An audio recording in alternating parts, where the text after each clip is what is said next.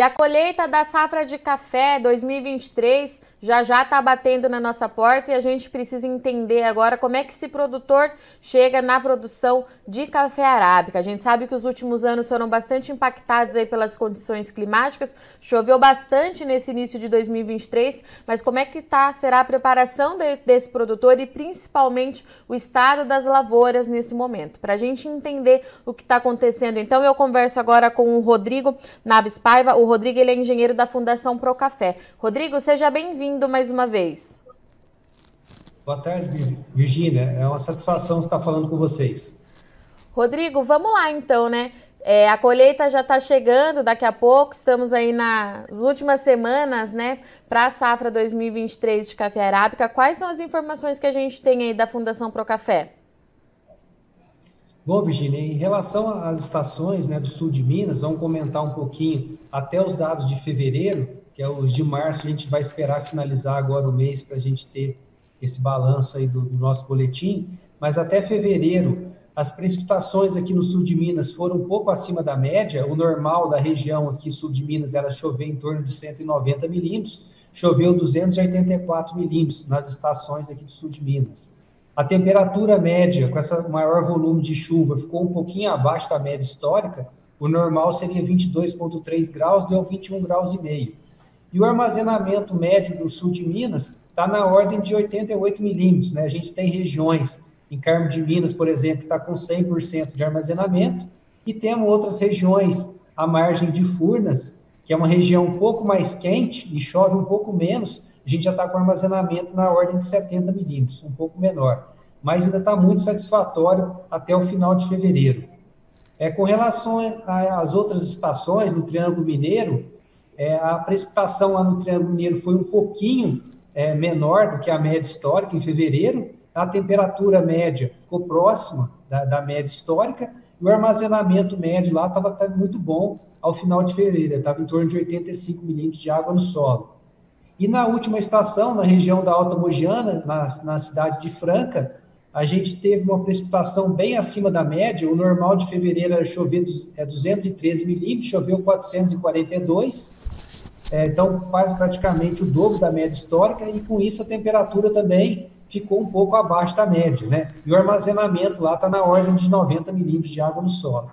Então, com relação à parte climática, né, o janeiro também foi um janeiro bastante chuvoso, com temperaturas mais amenas, né, e com armazenamento completo, entre janeiro e fevereiro, falando mais é, desses dois primeiros meses de fevereiro. Rodrigo, 2023. essa questão de armazenamento de água é, no solo está dentro do que é esperado, está positivo. É diferente do que a gente viu nos últimos dois anos? É, para o período agora de fevereiro, é, na média normal do, dos dados aqui de Varginha, que a gente tem uma, uma média histórica maior, era para a gente ter, nesse período, a disponibilidade de água no solo seria positivo em 110 milímetros, né, de acordo com o balanço hídrico. Em 2022, a gente estava positivo em 71. Em 2023, a gente está positivo em 94. Então, está muito próximo da média histórica, né? Até o fevereiro, né? Como choveu bastante janeiro e fevereiro, é, praticamente choveu em torno de 700 milímetros aqui na região de Varginha. E o normal para a região, no ano, é chover 1.400. Então, nesses dois primeiros meses, já choveu 50% do esperado. E esse alerta que é, a gente chama atenção, porque nos últimos anos tem acontecido isso. Aí a chuva, a partir de março, ela começa a cessar e ela só vai retornar ali final de setembro, início de outubro, com um volume maior. Então, esse período muito seco, de março até setembro, é que tem prejudicado muito a safra né, do ano seguinte, como ocorreu nos últimos dois anos. Tá, então, Rodrigo, só para ver se eu entendi, a gente tem um cenário positivo em relação ao armazenamento de água no solo, mas o nosso alerta continua para a florada já de 2024, porque se a gente tiver de novo uma janela muito grande de tempo seco, a gente pode ter de novo problema na safra do ano que vem, é isso? Isso. É, com relação à safra de, de 2023 do fruto que está na planta, né, ele está com um desenvolvimento muito bom, né, a granação está muito boa, a gente teve um problema de pegamento da florada ali em setembro, outubro, né? Isso aí acabou impactando essa safra que a gente vai colher agora em 2023, mas com relação ao rendimento, a gente acredita que o produtor vai ter um bom rendimento na, quando ele for beneficiar esse café. A gente vai ter menos frutos por roseta, né, por planta, mas o rendimento, a gente acredita que com essa bastante disponibilidade de água, o fruto granou bem, né? E além de ter menos frutos por roseta, a gente acredita que ele vai ter um bom rendimento é, com relação a, a essa, esse período aí de granação dos frutos. E aí, para 24, a gente continua com alerta de chuva, não muda muito, é isso? O 24 é o que eu te expliquei. Já choveu praticamente 50% do esperado em janeiro e fevereiro.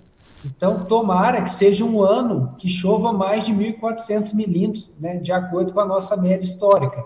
Mas o março já está se mostrando um mês um pouco mais quente do que o normal, né, devido a essa precipitação. Talvez ele vai fechar com a precipitação um pouco mais baixa da média histórica.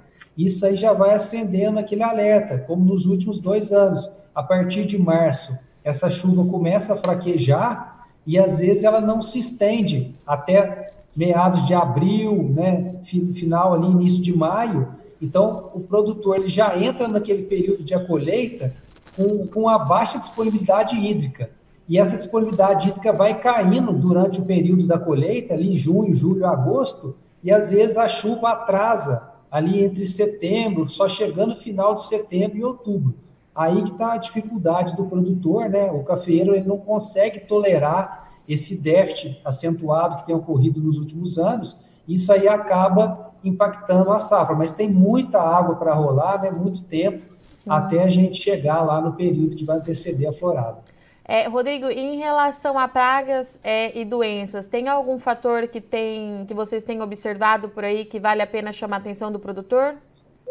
Sim, é o que tem chamado a atenção principalmente é com relação à ferrugem. Aqui no sul de Minas, como a gente já teve praticamente de outubro a, até fevereiro temperaturas mais amenas devido a essa maior precipitação, a ferrugem estava tava um pouco mais tranquila, mas em Varginha, no último mês agora de fevereiro, estava com 19% de infecção, é, Carmo de Minas estava com 8% de infecção, e a região de Boa Esperança com 3%. Então, na média do sul de Minas, a gente estava falando em torno aqui de 10% de infecção. Já na, na região do, de Franca, na região da Mogiana, a pressão da ferrugem lá estava muito maior. Nessas lavouras de carga alta e carga baixa, a média estava em 47% de infecção, né? Tá acima da média histórica com relação à Franca. Atenção também nas lavouras esqueletadas em Franca, estava dando um nível de 30% de infecção. E nas estações do Triângulo Mineiro em Araxá, o índice estava em torno de 40%. É, lembrando que esses talhões que a gente tem das estações meteorológicas são talhões que não recebem controle é, de defensivos fitossanitários para a gente conseguir acompanhar a evolução da doença durante o ano todo, mas mostrando que a pressão está aumentando e vai, vai continuar aumentando aí nos próximos meses. Então, o produtor deve ficar atento, né? E fazer esse controle, mesmo que já, já seja mais tardio agora, mas que faça esse controle para evitar essa desfolha, né? E que para a planta chegar numa condição melhor aí naquele período que antecede a florada. É, e Rodrigo, em relação à colheita, deve começar é, dentro do prazo esperado ou a gente pode ter alguma data diferente esse ano? Não, eu creio que vai ficar mais ou menos dentro da média mesmo, né? Algumas regiões que às vezes é uma temperatura um pouco mais quente, né? Às vezes o produtor ele pode trabalhar com o tipo de maturador que acaba acelerando é, essa antecipação da maturação. Algumas regiões, final de abril, início de maio, né? outras regiões mais para meados de maio, início de junho, mas eu acho que vai ficar mais ou menos dentro da, da média normal aí dos últimos anos. Rodrigo, você falou do rendimento é, da safra, a gente já consegue ter uma ideia de média de sacas por hectare ou ainda é cedo? Olha, é, é cedo para a gente tá. falar, né? A gente, a gente teve um baixo pegamento de florada, isso foi detectado na época, né? Depois disso, nós tivemos condições boas de chuva, né? Que deu um desenvolvimento bom para os ramos que vão projetar a safra de 2024. Essa boa disponibilidade hídrica também deu é, esse, esse bom efeito de granação, né? De rendimento do café, mas a gente vai precisar, né? Que o produtor inicie a colheita para a gente ter uma noção melhor de como que vai ser essa produtividade, né? E quanto que vai ser o nível de produtividade de cada talhão. Perfeito, então, Rodrigo, obrigada, viu, pela sua disponibilidade vir conversar aqui com Notícias Agrícolas. Já deixo o convite aberto para você voltar é, mais para o final de abril aí, para a gente acompanhar de perto o início da colheita junto com a Fundação Procafé. Obrigado, Virgínia. Nós da Fundação do Procafé estamos à disposição. Portanto, então, essas são as atualizações do Rodrigo Naves Paiva. O Rodrigo ele é engenheiro da Fundação Procafé, que acompanha de perto ali é, Triângulo Mineiro, sul de Minas e também a região da Alta Mugiana. O que, que o Rodrigo trouxe para a gente da safra de 2023? Choveu de fato acima da média do que era esperado nessas três regiões nesse começo de ano. Isso significa que o armazenamento de água no solo ele é positivo, ele fica até acima da média em alguns pontos. Isso é positivo também para essa fase que a gente tem agora de enchimento é, dos grãos que as lavouras passaram agora nas últimas semanas.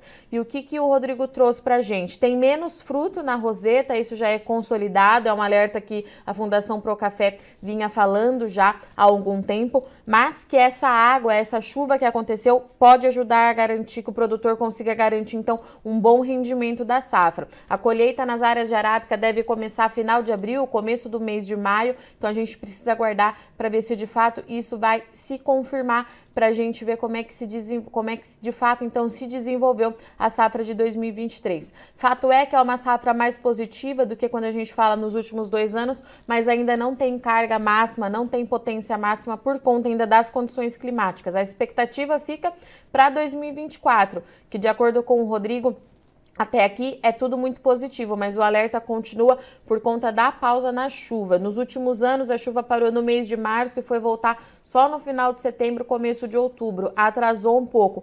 Esse atraso na estação chuvosa é o que tem prejudicado bastante a produção de arábica aqui no Brasil. Então, o Rodrigo trouxe para gente que sim, choveu acima da média, era muito importante, as regiões precisavam é, desse volume de chuva, mas e a partir de agora, como é que vai se comportar a estação chuvosa. Vale lembrar que no radar disso tudo a gente não tem mais o fenômeno climático Laninha, que também justificou é, a irregularidade das chuvas nos últimos três anos, mas tem a previsão de um fenômeno, o El Ninho, voltando aí no segundo semestre. Na teoria, de acordo com os meteorologistas e climatologistas que a gente conversa aqui no Notícias Agrícolas, a região de café não é para sentir impacto de forma muito severa. Mas, como a gente sabe, cada fenômeno climático, cada evento climático é único, a gente precisa esperar primeiro para ver se ele vai se confirmar e depois para ver então como é que isso altera os regimes de chuva aqui no Brasil e se vai ou não ter algum impacto aí sobre as áreas de café.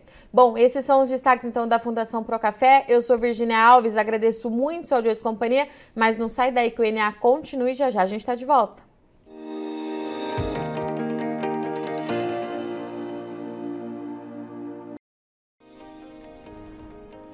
Inscreva em nossas mídias sociais no Facebook Notícias Agrícolas, no Instagram arroba Notícias Agrícolas e no nosso Twitter arroba Notiagre. E para não perder nenhum vídeo, não se esqueça de nos acompanhar no YouTube e na Twitch Notícias Agrícolas Oficial.